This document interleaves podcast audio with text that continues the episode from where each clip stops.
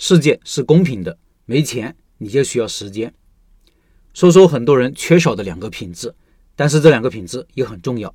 第一是专注，专注就是持续的深入的学习、了解或者实践一个领域，不会东摸摸西看看。做了父母的人都知道，如果孩子没有专注力，做作业还想着玩，还想着看电视，不仅做得慢，还经常做错，成绩也就上不去。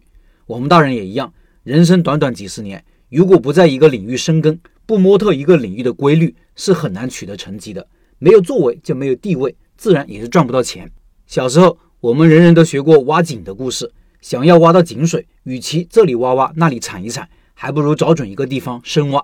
当然，领域的大小也有讲究，做多大领域算是聚焦呢？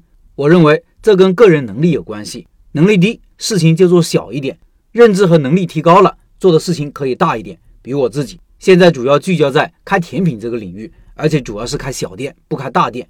知识分享这个事情也是，让我写些文字，把自己的开店经验和想法分享出来，没问题。但你要我开个几十人、几百人的自媒体公司，暂时搞不了。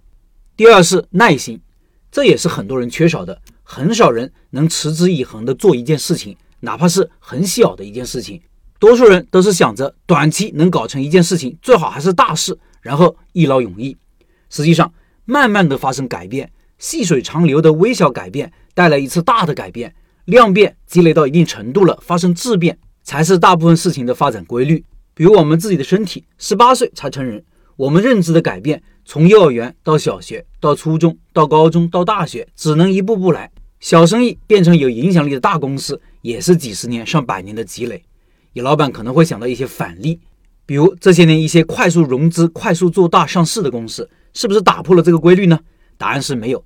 实际上，金钱不是白白创造出来的。每一分钱的背后凝聚的就是人类的时间。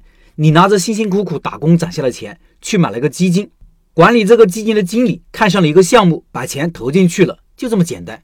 钱就是无数人劳动价值的货币表现，钱越多，劳动价值越多越大。